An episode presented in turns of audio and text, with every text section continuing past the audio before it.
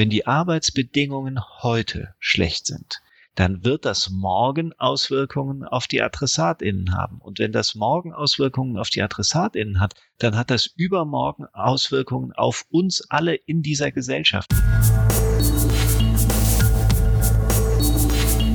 Gesprächsstoff, der Forschungspodcast der Hochschule Fulda. Für alle, die mitreden wollen.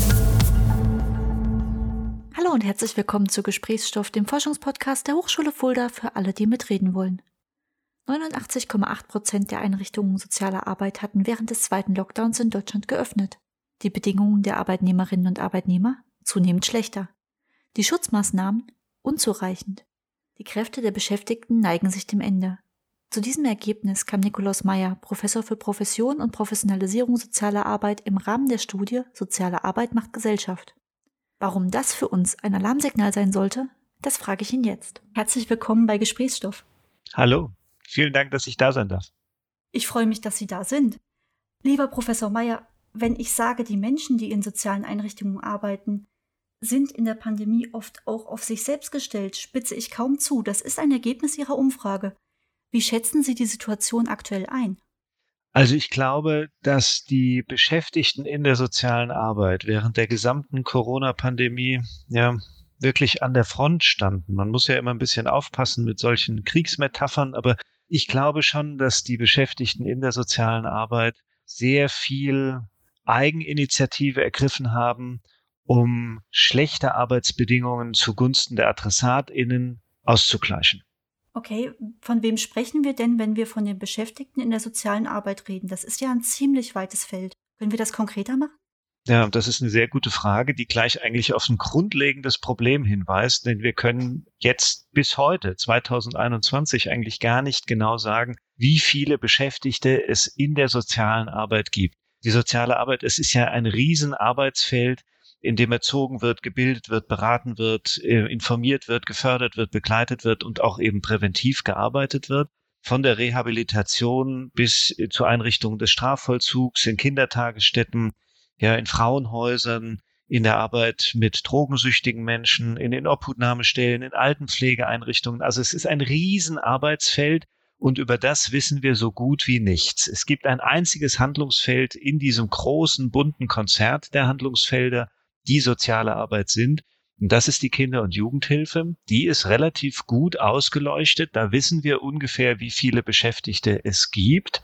Aber für alle anderen eben ja leider bisher noch nicht.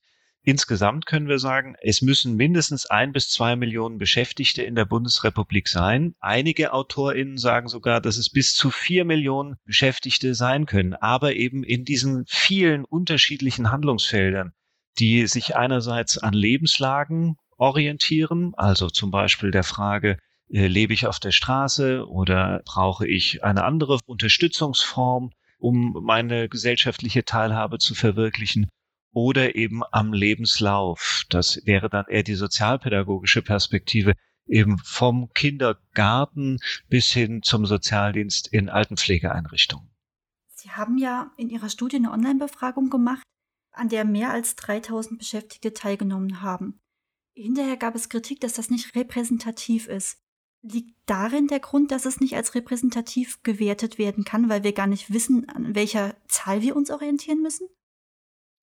Sie haben völlig recht. Wir wissen nicht nur die Zahl nicht, sondern zur Repräsentativität müssten wir ja eigentlich auch etwas wissen darüber, wie diese Menschen, die diese große Grundgesamtheit von dann eben ein bis vier Millionen bilden, wie die beschaffen ist. Also wie viele Menschen haben eigentlich einen Studienabschluss, wie viele haben eine Ausbildung, wie viele sind Leitungskräfte, wie viele nicht, wie viele sind Männer, wie viele sind Frauen. Also all diese Kennzahlen bräuchten wir ja, um Repräsentativität ja beschreiben zu können. Denn als repräsentativ kann ja nur etwas gelten, was den Strukturen der Grundgesamtheit entspricht. Und wir wissen eben nicht nur die Zahl, die Gesamtzahl der Beschäftigten in der sozialen Arbeit nicht, sondern wir kennen im Prinzip auch die innere Struktur dieser Gesamtzahl nur unzureichend, weswegen wir eigentlich nur in der Kinder- und Jugendhilfe die Möglichkeit hätten, Repräsentativität herzustellen und zu beschreiben.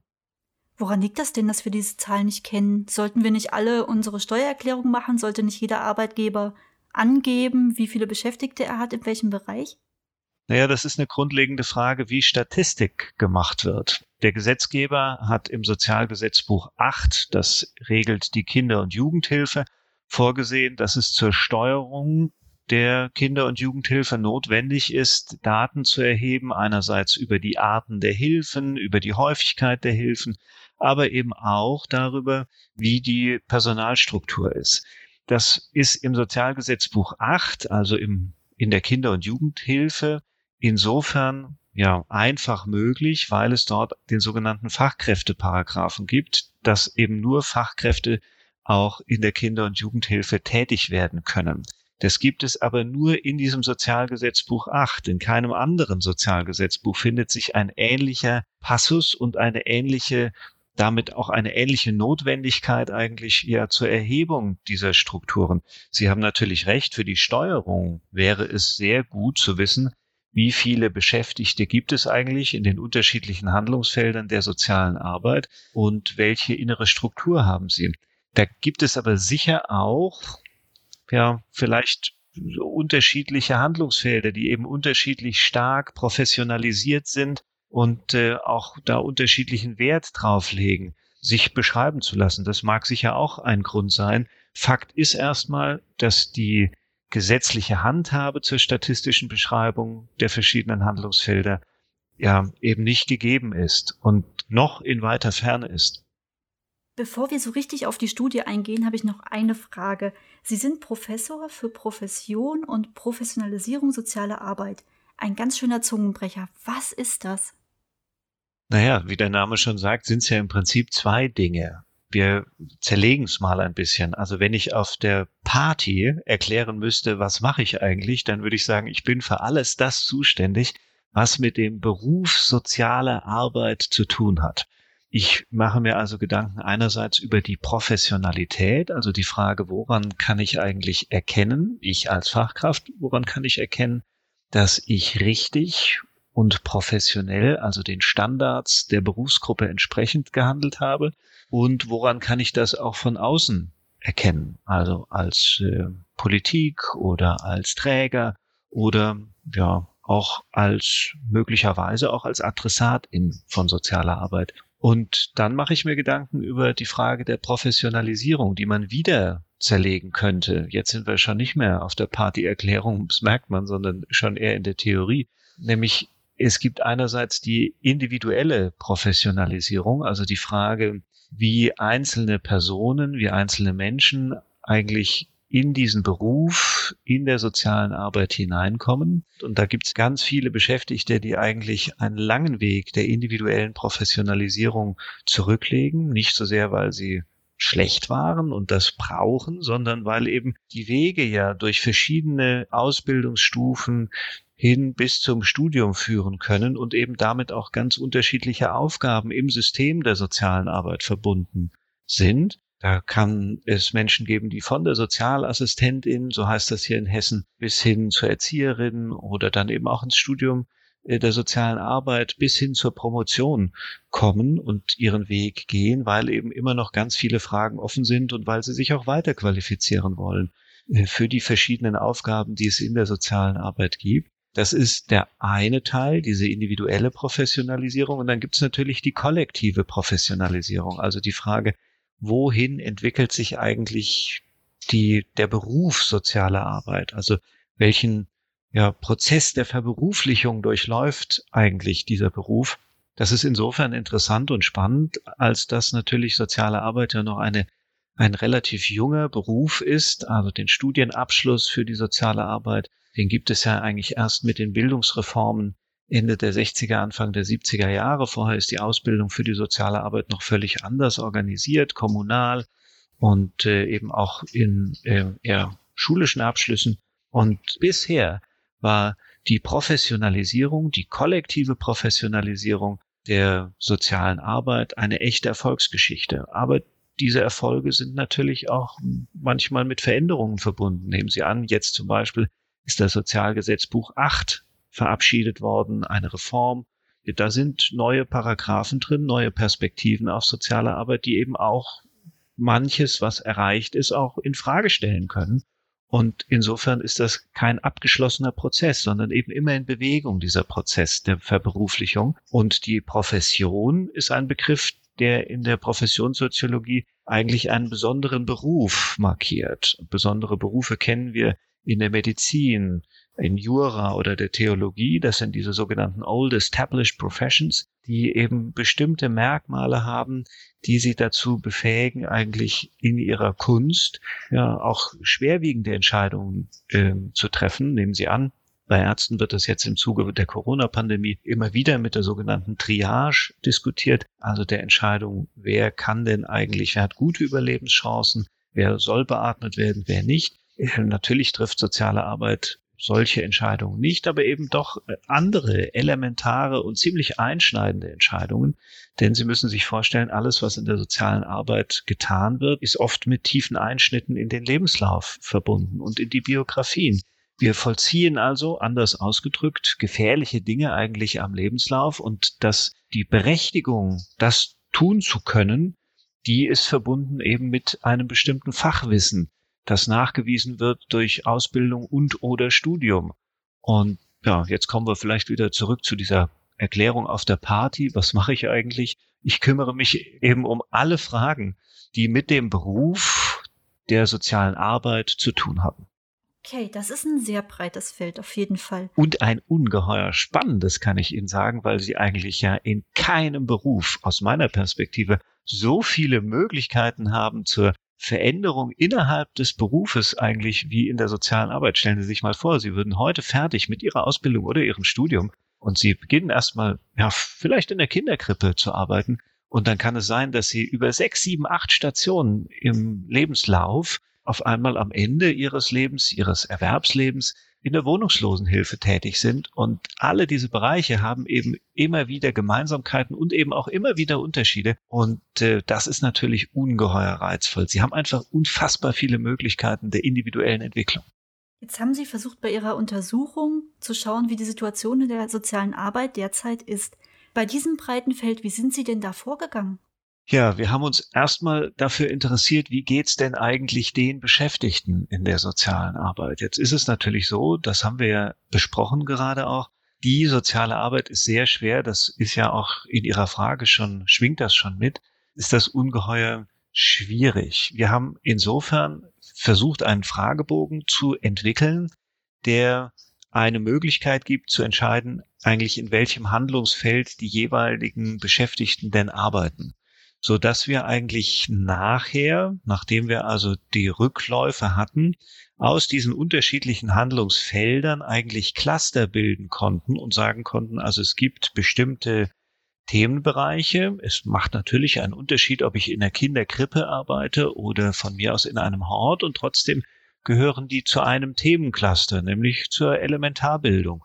Und so haben wir die Beschäftigten, die uns da geantwortet haben, über 3000, die haben wir in solche Handlungscluster zusammengefasst. Einerseits, um zu sehen, wo steht die soziale Arbeit insgesamt und natürlich gleichzeitig aber auch, um zu sehen, welche Unterschiede gibt es eigentlich in diesem Handlungsfeld der sozialen Arbeit?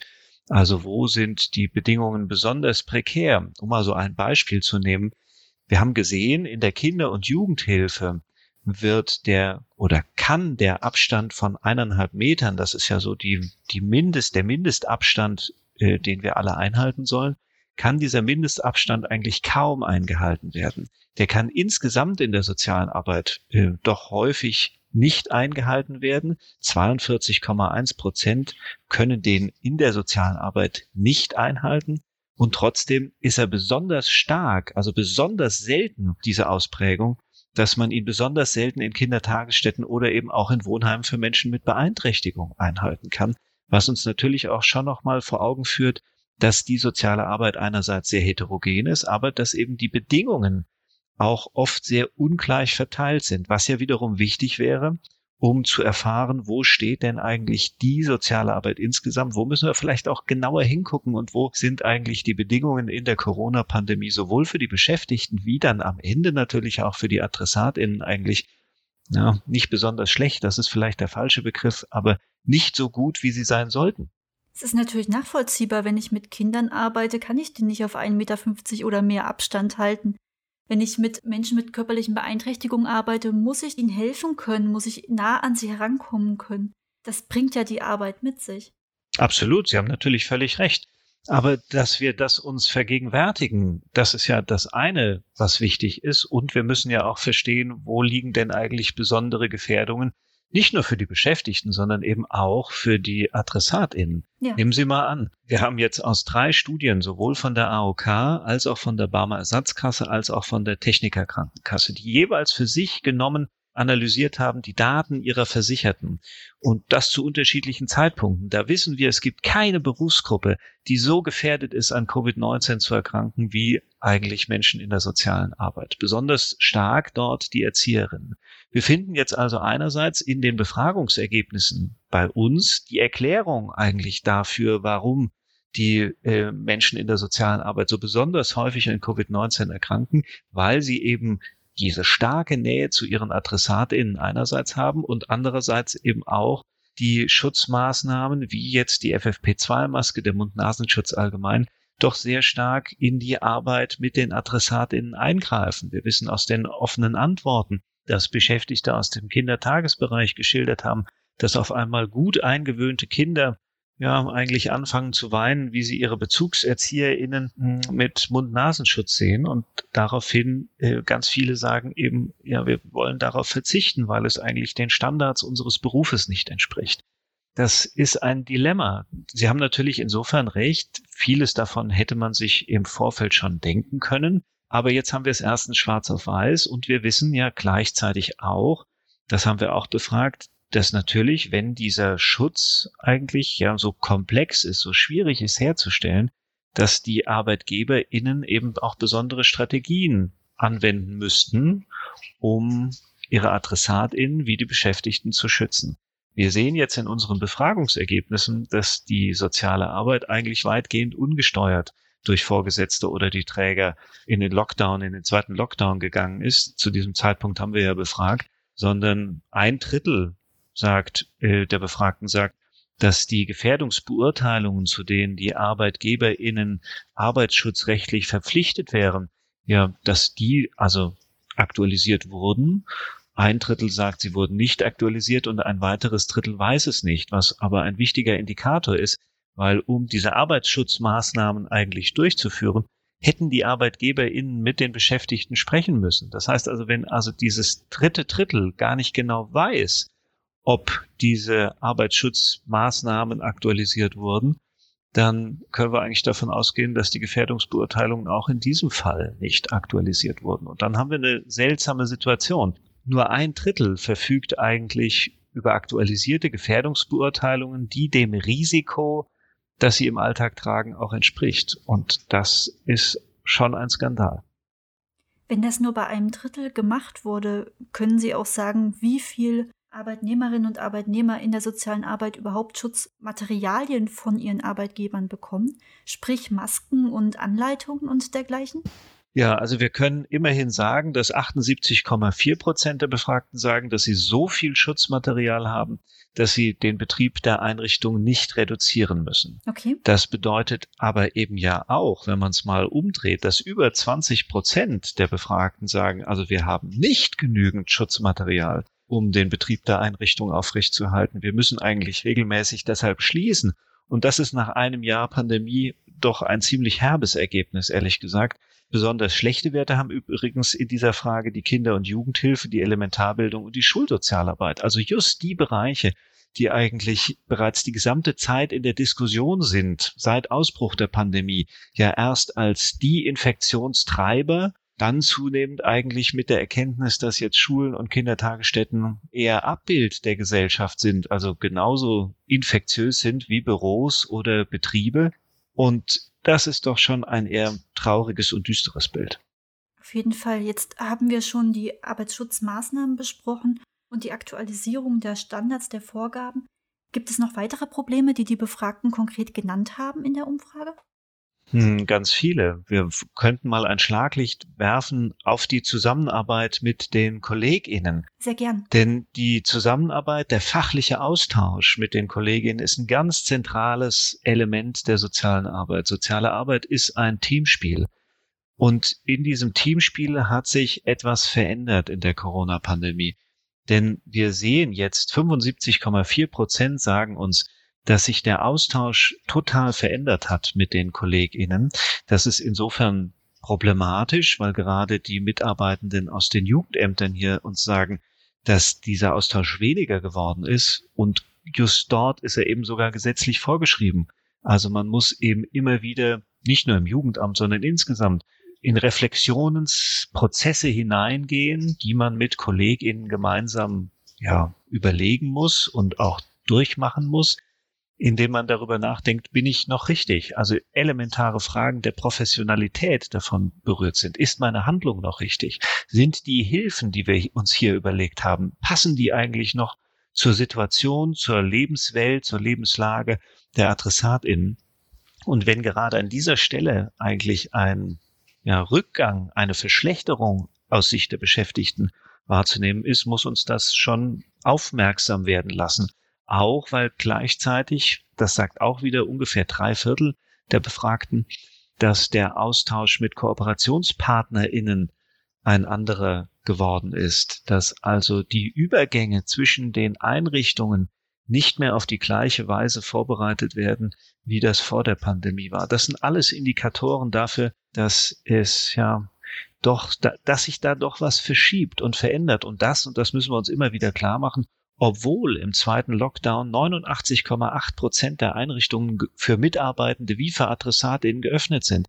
Also weitgehend hat die soziale Arbeit in diesem zweiten Lockdown, während wir befragt haben, eigentlich geöffnet und gleichzeitig gibt es diese grundlegenden Verschiebungen in der Zusammenarbeit, gepaart eigentlich mit dem Erleben der Beschäftigten, dass da mehr AdressatInnen pro Kopf auf sie zukommen. Das hängt einerseits damit zusammen, dass natürlich auch, ich habe es ja vorhin gesagt, der Anteil der an Covid-19 Erkrankten in der sozialen Arbeit besonders hoch ist. Das heißt also, wir haben erkrankte KollegInnen, deren Fehlen ausgeglichen werden muss. Dann haben wir auch natürlich KollegInnen, die selber zur Risikogruppe gehören und wegfallen.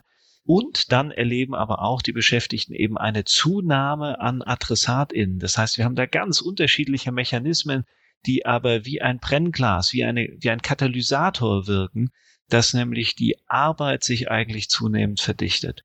Und das alles zusammengenommen, also einerseits Arbeitsverdichtung, geringe Schutzmaßnahmen, mehr AdressatInnen und dabei eben auch gleichzeitig veränderte fachliche Standards. Das ist doch für die soziale Arbeit eine ganz schöne Herausforderung, die bisher kaum wahrgenommen worden ist. Das klingt immer so schön theoretisch, wenn man sagt, die Adressatinnen nehmen zu, die Arbeit verdichtet sich. Wir reden ja hier von Menschen, Menschen, die Hilfe brauchen, die unsere Hilfe benötigen, für die Arbeitnehmerinnen und Arbeitnehmer in der sozialen Arbeit da sind, ohne die sie vielleicht auch gar nicht wirklich klarkommen im Alltag. Ich glaube, das müssen wir uns ganz dringend bewusst machen. Wir reden hier von Menschen und können noch gar nicht absehen, welche Folgen es hat, wenn wir uns jetzt nicht um diese Menschen kümmern, wenn wir ja da nicht helfen, dass die Arbeit auch erfüllt werden kann. Sie haben absolut recht. Also es geht um Menschen und zwar um Beschäftigte, genauso wie um die Adressatin, genauso wie um uns alle in der Gesellschaft. Denn wir müssen uns ja klar machen, die Beschäftigten in der sozialen Arbeit haben mit sehr kreativen Lösungen versucht, während der Corona-Pandemie eigentlich diese neuen Herausforderungen zu bewältigen. Dabei sind aber ganz viele Probleme ja oft auch erst entstanden, weil die Bedingungen vor der Pandemie schon nicht gut waren. Es gibt ganz viele Untersuchungen aus der Zeit vor der Pandemie, die eben schon gezeigt haben, dass die Arbeitsbedingungen in der sozialen Arbeit sehr unterschiedlich sind. Es gibt Handlungsfelder, da waren sie sehr gut, es gab Institutionen, da waren sie sehr gut. Und dann gibt es Handlungsfelder und manchmal eben auch ja, Regionen, in denen sind die Arbeitsbedingungen sehr schlecht. Das heißt, wir hatten vorher schon eine Situation, in der eben nicht alles eitel Sonnenschein war. Und die Beschäftigten haben jetzt in der Corona-Pandemie eigentlich diese vorher schon nicht guten Bedingungen ganz oft versucht, mit eigenem Engagement auszugleichen. Dabei sind, wie gesagt, kreative Lösungen entstanden, oft aber eben auf Kosten eigentlich der Kraft der Beschäftigten. Denn die Beschäftigten haben dann eben ausgeglichen. Ich habe jetzt ja vorhin gesagt, die Steuerung durch die Träger war in der Wahrnehmung der Beschäftigten eigentlich nicht vorhanden.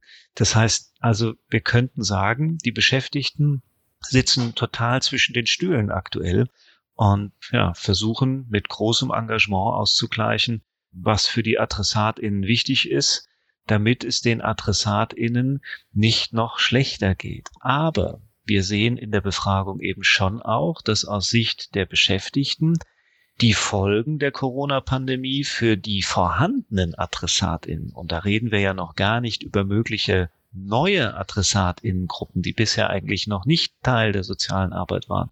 Stellen Sie sich vor, es kommt zu Insolvenzen oder, oder, oder, dann kommen da ja auch neue AdressatInnen hinzu. Wenn wir also nur mal über die bereits vor der Pandemie vorhandenen nachdenken, dann sagen uns die Beschäftigten, dass sowohl das Armutsrisiko gestiegen ist, als auch die Problemlagen sich eigentlich bei den AdressatInnen während der Corona-Pandemie verschärft haben. Das heißt also, ich habe es auf Seiten der AdressatInnen mit mehr AdressatInnen zu tun, die schwerwiegendere Probleme haben, so dass ich eigentlich mehr Zeit bräuchte, um mich denen zu widmen, was aber bei der Vielzahl an neuen Aufgaben, zusätzlichen Aufgaben, neuen AdressatInnen eigentlich kaum zu bewältigen ist. Das klingt für mich ein bisschen ironisch an. Auf der einen Seite reden wir in den Medien die ganze Zeit darüber, dass wir dringend die Schulen öffnen müssen, weil unsere Kinder vereinsamen, weil die Jugendlichen dringend Kontakt zu anderen Jugendlichen haben müssen. Und auf der anderen Seite haben wir dieses Feld der sozialen Arbeit, das ja auch Jugendliche mit Problemen auffangen soll. Und die unterstützen wir einfach nicht dabei.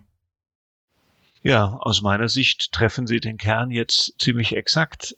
Das ist auch ein Problem. Nur sieben Prozent der von uns befragten über 3000 Beschäftigten der sozialen Arbeit fühlen sich in ihrer Arbeit gesellschaftlich anerkannt. Sieben Prozent.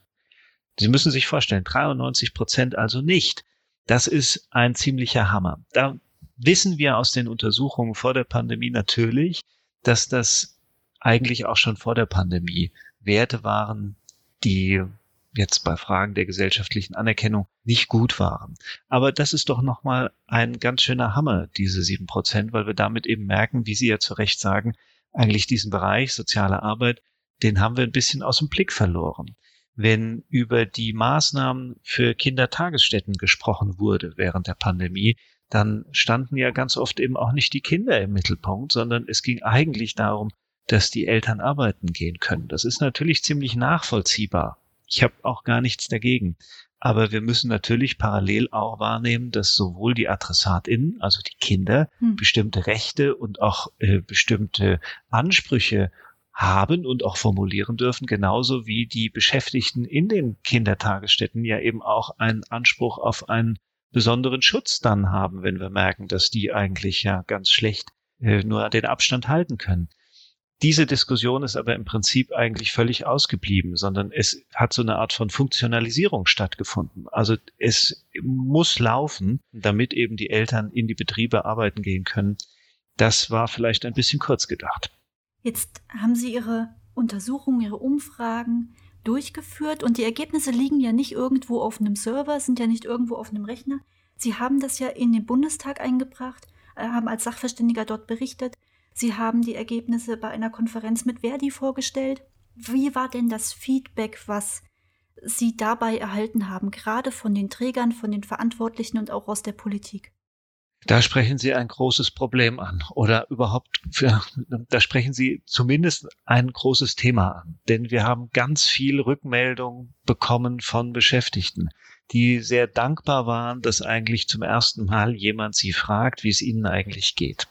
Wir haben E-Mails bekommen, die völlig losgelöst waren von dem Fragebogen, die uns die Kollegin, mit der ich das gemacht habe, äh, und mich zum Teil sehr bewegt haben, weil sie sehr schwierige Situationen geschildert haben. Da gab es Beschäftigte, die auf einmal im ersten Lockdown zum Beispiel gar nicht mehr in der Kindertagesstätte, weil die geschlossen war, arbeiten konnten und auf einmal Corona-Streife in der Fußgängerzone laufen mussten.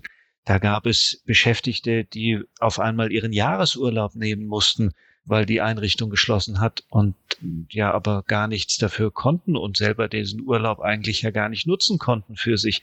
Insofern, mir geht es angesichts auch der Zahlen und der Tragweite dessen, was wir über die Arbeitsbedingungen, über die negativen Arbeitsbedingungen und den sich verschlechternden Prozess dieser Arbeitsbedingungen erfahren haben, geht es mir vor allen Dingen darum, eigentlich überall hinzutragen, was Beschäftigte in der sozialen Arbeit leisten und wie wenig sie dazu eigentlich wahrgenommen werden. Das ist uns gelungen mit Blick auf die Beschäftigten. Die Beschäftigten haben, glaube ich, sehr, waren sehr dankbar dafür, dass sich jemand für sie interessiert. Von den Trägern gab es gar keine Reaktionen, zumindest keine, die ich kenne. Von der Politik gab es sehr verhaltene Reaktionen von Desinteresse bis hin ja, zu Zustimmung.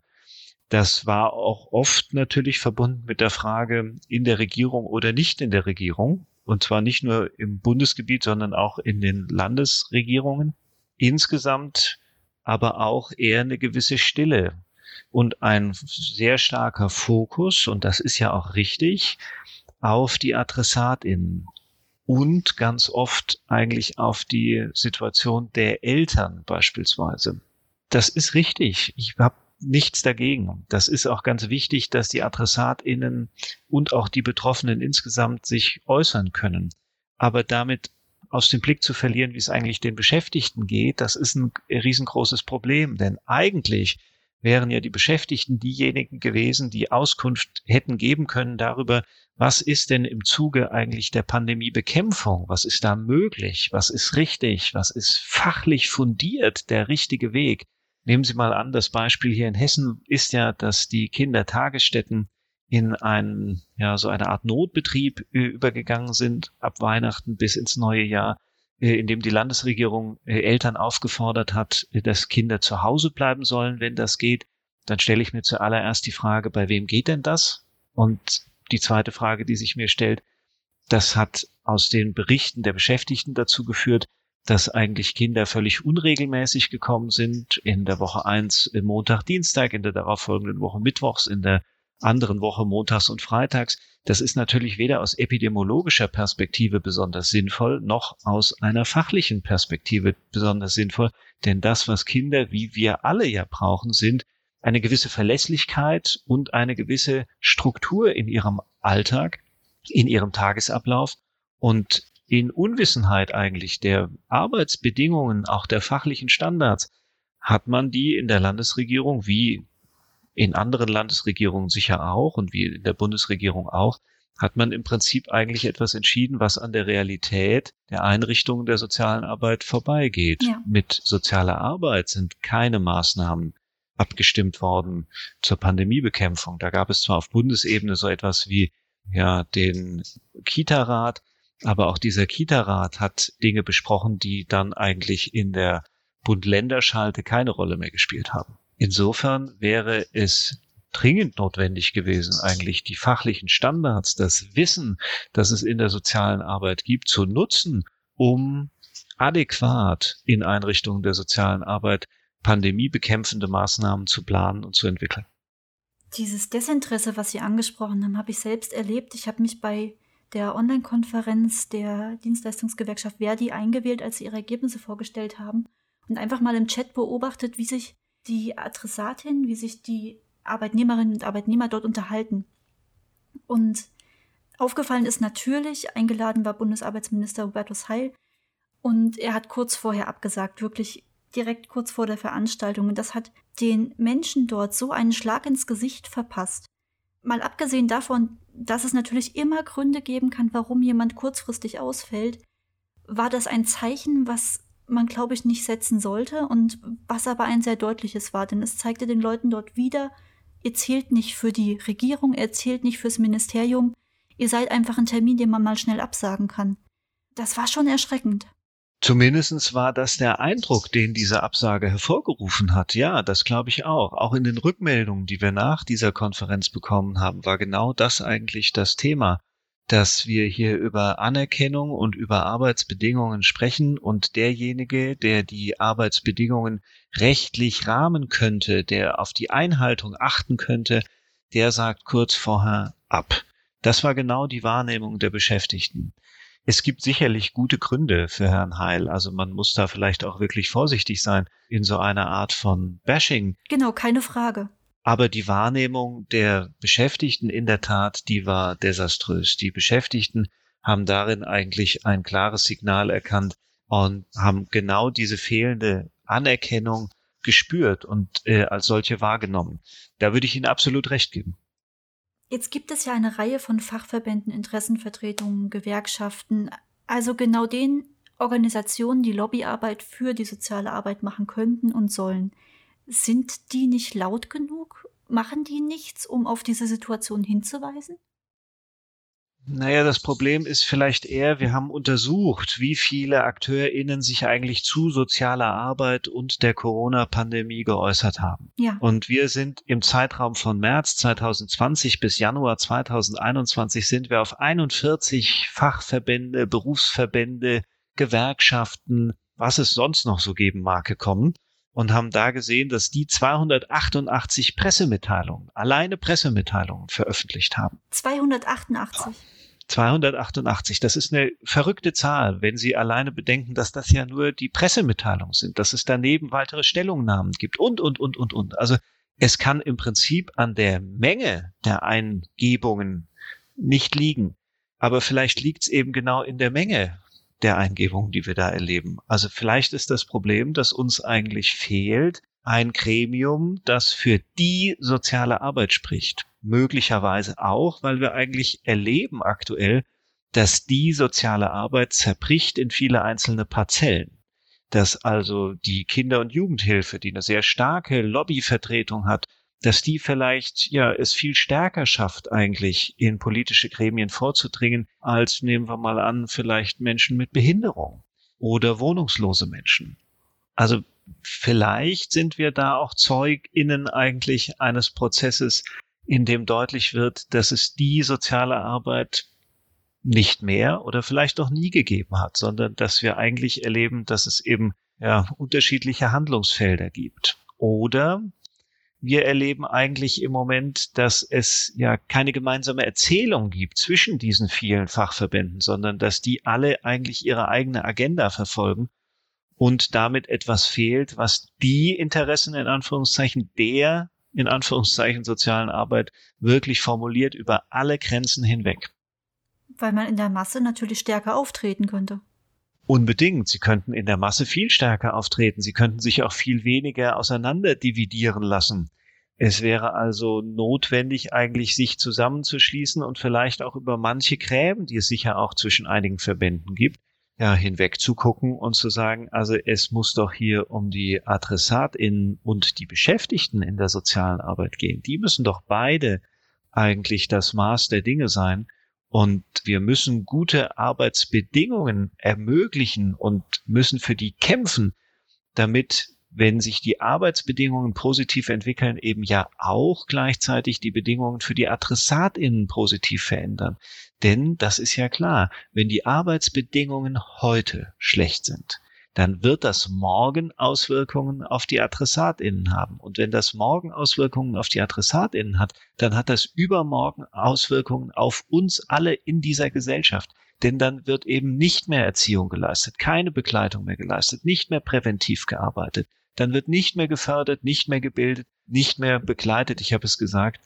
Und wer macht denn das dann eigentlich? Und geht es uns dann besser? Sicher nicht sondern soziale Arbeit ist ja keine Leistung, die ersetzbar ist, sondern soziale Arbeit ist elementarer und substanzieller Bestandteil eigentlich dieser Gesellschaft, damit diese Gesellschaft bestehen kann.